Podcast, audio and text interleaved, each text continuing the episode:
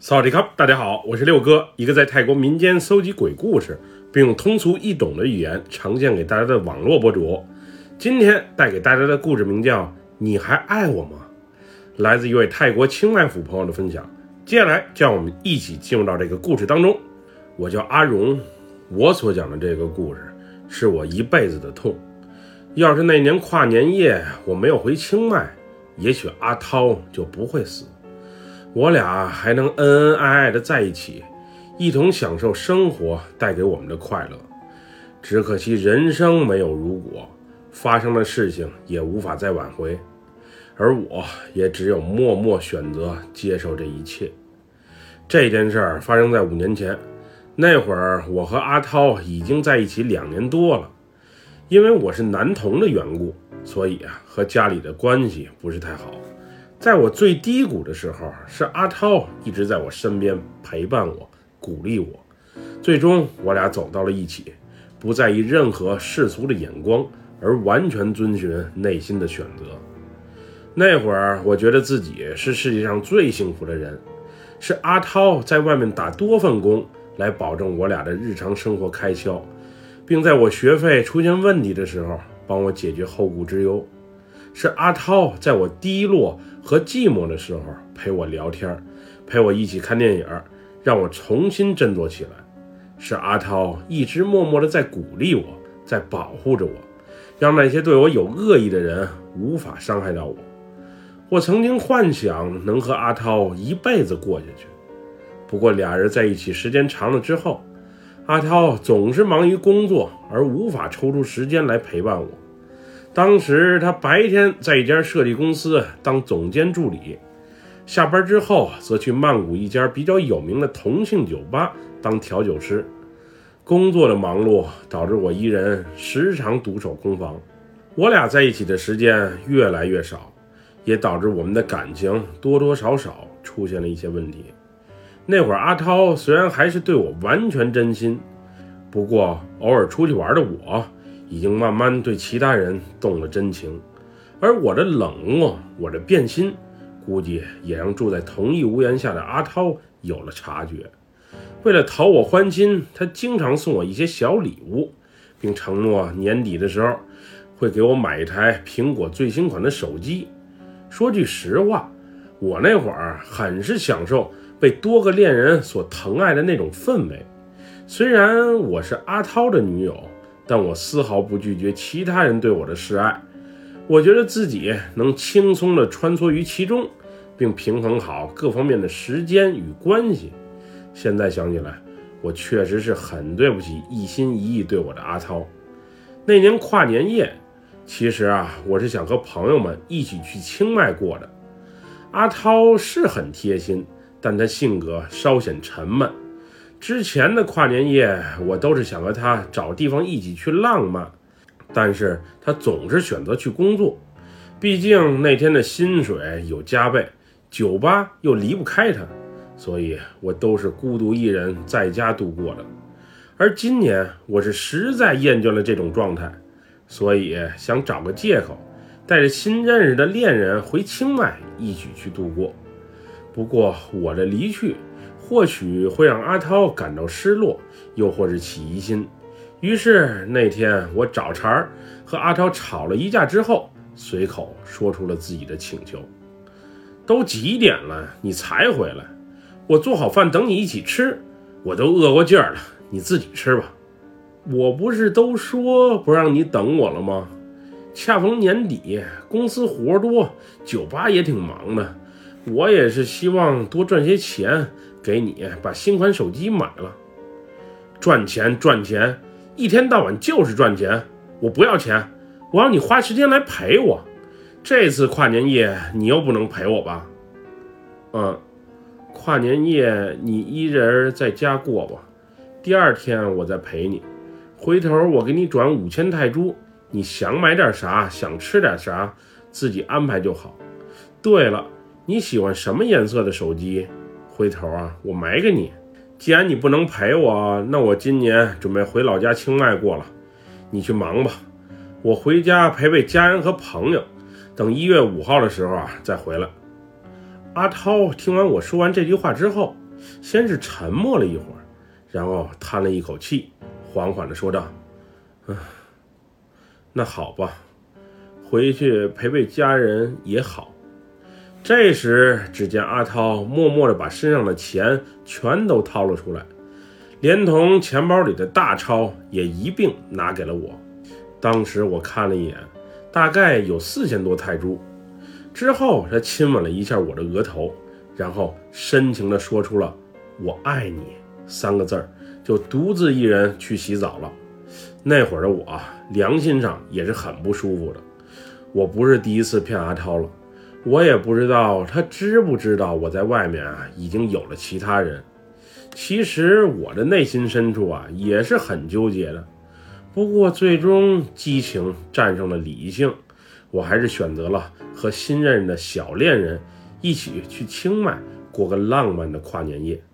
那次清迈之行，我是特别的开心，无论是身体上还是精神上的。虽然阿涛每日。还都给我发关心短信，不过心有愧的我却忽视那些信息的存在。我是不敢，也不知道如何来面对阿涛对我的爱。跨年夜的那天，我和小恋人缠绵的时候，我是把手机给关上了的，因为我是真不知道如何来面对这一切。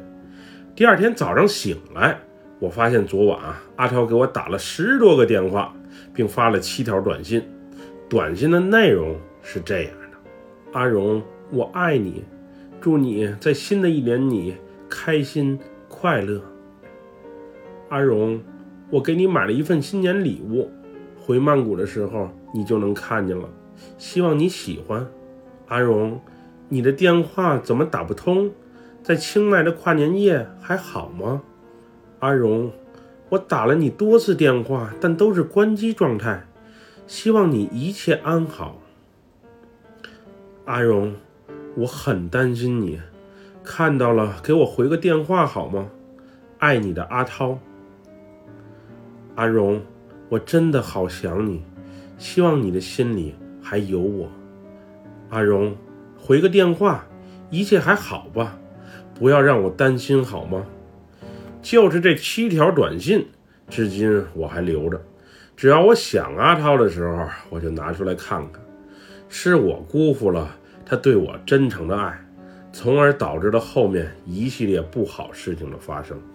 那天早上，我是没有急着回复阿涛的信息，而是等到中午的时候，小恋人从我身边离开了，我才打给他。不过我一连拨了好几回。可阿涛的手机却一直都是关机状态。后来我想，是不是阿涛发小脾气，生我气了？于是也就没把这件事儿啊放在心上。毕竟以阿涛的性格，他联系不上我，还是会再打来的。不过，直到我从清迈回曼谷的那天，阿涛也一直没再和我联系过，并且他的手机也一直处于关机状态。说句实在话。那会儿的我啊也是挺纠结的，新认识的小恋人年纪小，样貌佳，身材也特别的棒，家里条件更是不错，对我还很关心。其实我那会儿啊，内心已经有一丝波动了，并且也答应了他回曼谷之后继续交往下去的请求，所以在内心深处，我也暗下决心，如果这次阿涛要是怪罪我，要是冲我发脾气，那我俩就分手吧。爱情过成了亲情，现在我俩的激情是越来越少，我觉得也没多大意思了，要不就分吧。那天和小恋人在机场分别之后，我独自一人打车回到了公寓。回到家的我没看到任何人的身影，但却发现了一个包装精美的礼品盒，盒子里面。摆放着我最爱吃的那些小零食，而中心位置，则是一台全新的 iPhone 十一 Pro Max 手机，并且小纸条上写着：“新年快乐，阿荣，爱你的阿涛。”那会儿我的眼泪唰的一下就流了下来。阿涛对我真的是挺好的，处处关爱我，也基本不和我发脾气。我要是就这么离开了他。估计他会很伤心的。内心受到谴责的我，于是再次拨通了阿涛的电话。可是这回手机那头依然是关机的提示声。都好几天了，他不联系我，我也联系不上他，到底是什么情况？于是我匆匆收拾一番之后，把阿涛新给我买的手机揣进包里，就直奔他所工作的公司了。那会儿我什么都不想，就是想给他一个深情的拥抱。阿涛对我是真的好，离开他的话，我也是有点不舍的。不过，当我到达他所在的公司之后，却得到了一个令人震惊的消息，就是自从四号公司开始正常上班之后，阿涛就没再出现过，公司也联系不上他。今天都开班的第二天了，公司还有好多事情需要他来处理，联系不上他呀，很是着急。我一看，在公司见不到阿涛。要不去他所兼职的酒吧再问问？于是我又赶紧打车往那边赶。我到那里的时候啊，因为时间还早，只有零星几个服务员在那里收拾着桌子、蹲着地。我看见一个熟识的小伙在那里，赶紧上前追问了两句：“阿星，阿涛去哪儿了？你知道吗？我一直联系不上他。”阿涛，我们还找着呢。从跨年夜那天之后，就再也没看见过他的身影，手机关机也联系不上，不知道是什么情况。你不和他住在一起吗？你都联系不上他。我也是刚从清迈回来，回家没见着他，去他公司也没能找着他，所以来这里试试看。阿涛最近身体好像不太好。跨年夜那天，他脸色更是特别的差，情绪还不太对头。你回头看见他，带他去医院查查吧。白天上班，晚上还来这儿兼职，这么辛苦，别把身体啊给累坏了。以前挺阳光的一个小伙子，现在都快累成小老头了。那天听到这句话的时候，我心里啊也是挺难受的。既然公司和酒吧都找不着阿涛，我又没有他家人的联系方式，于是我只有悻悻而归了。我回到公寓的时候，太阳都已经下山了。看着我俩摆放在桌上的合影，看着我俩一起画的卡通画，我的心里啊有种说不出的难受。后来躺在床上胡思乱想的我，在纠结、彷徨和自责中。不知不觉的睡了过去。阿荣，阿荣，阿荣！半夜，我是被一阵呼唤声给吵醒的。那时迷迷瞪瞪的我，还以为是阿涛回来了，于是赶紧从床上坐了起来。阿涛，是你回来了吗？你去哪儿了？我去公司和酒吧找你，都说你消失了。你可是把我给急坏了。不过我的这番话。却没有得到任何的回应。另外，那会儿我能明显的闻到一股腐臭味飘入到鼻中，那味道啊，就犹如什么东西在水里泡烂了、泡臭了一样，还夹杂着些血腥味儿。总之，让人想作呕。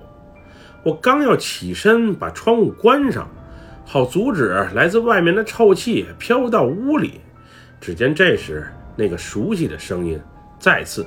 传入到我的耳中，阿荣，你还爱我吗？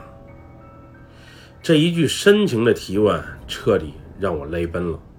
那会儿自责的我，饱含着对以前曾经美好生活的回忆，极其肯定的回复了一句：“爱。”你爱我的话，你为什么要弃我而去？我其实是知道你在外面有了其他的人。也一直为此而痛苦着。我真的好想你啊，能回到我的身边，回到以前那种只有你我，没有任何人打扰的快乐生活。阿涛，你听我解释，我心里啊还是爱你的。如果你还能接受我，我能为你啊舍弃任何人。我知道自己有时很自私，不过，不过我还是爱你的。那你会爱我一辈子吗？不离不弃的那种。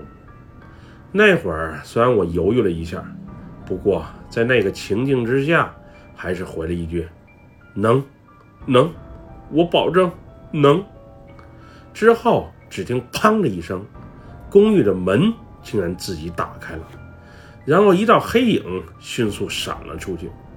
当时这一幕啊，可给我整懵了。我迅速戴上放在床头柜上的眼镜，也追了过去。那天的我好像是被一股神秘力量控制了一样，我的腿脚都不听使唤了。前面的一个黑影指引着我下楼，走出巷子，最后一直溜达到河边的位置。那会儿我注意到有个人站在河边，看着背影和身材以及穿着打扮，我确信。他就是阿涛，于是我大声呼唤着：“阿涛，阿涛，阿涛，是你吗？”可是无论我喊多大声，那人始终就是没有反应。后来我缓缓地走到他的身旁，并从身后啊给了他一个深情的拥抱。不过此时我发现，阿涛的身上好像湿乎乎的，并且啊还散发着一股腥臭味。后来我仔细一看，才发现，那从阿涛身上渗出的，又或者从他头上滴下来的，根本就不是雨水或汗滴，而是红黑色并且很粘稠的血水。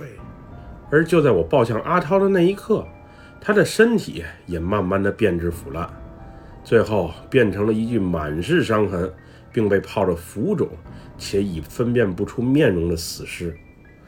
那会儿的我是被彻底吓坏了，至于后面发生了什么，我就不知道了。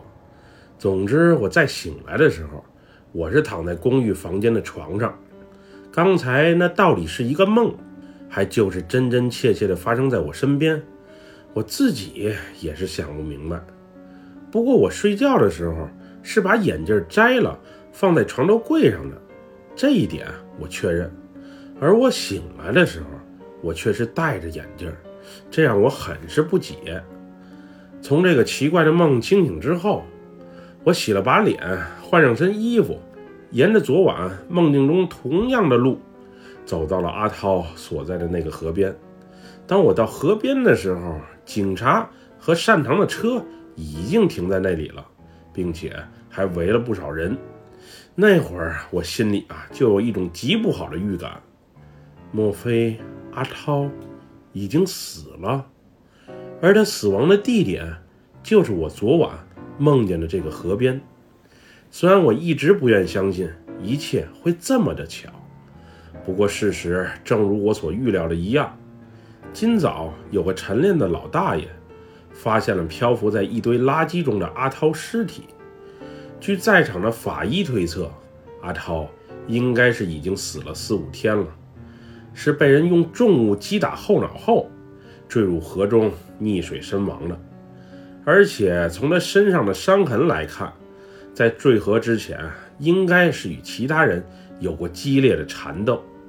至于是被打晕后扔到河里的，又或是打斗中不慎掉入河中，那就不得而知了。这犹如电影一般跌宕起伏的情节。真实发生在我身上的时候，说句心里话，我是彻底的慌了。我更愿意相信这一切的一切都只是一场梦。而当我醒来的时候，阿涛还能把我搂入怀中，并深情地送我一个吻。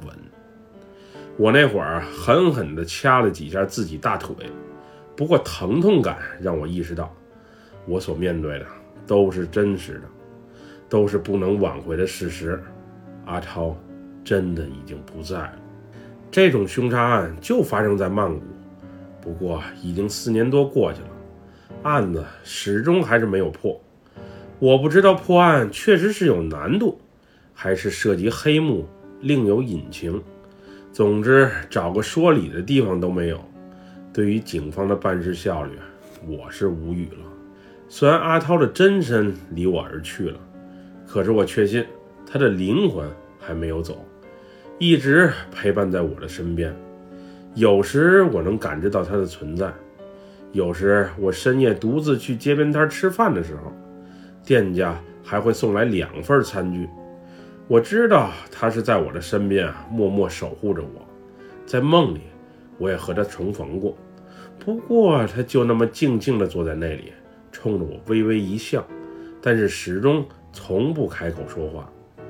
自从阿超去世之后，对于爱情，我也就觉得一切都索然无味了。更多的，我是活在自责当中。要是那个跨年夜我没有去清迈，而是和阿涛在一起，也许他就不会遭遇意外而离世了。